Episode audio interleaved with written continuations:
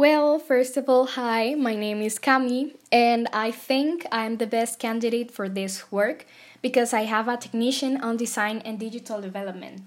And I've been working this year really hard with some companies to help them stand out uh, before any other company or competition.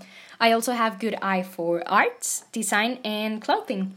Thanks to my mom, who is a fashion designer, so she has helped me a lot with some uh, artworks or art presentations. After all, I think that my positivity and enthusiasm is what makes me the best candidate for this job.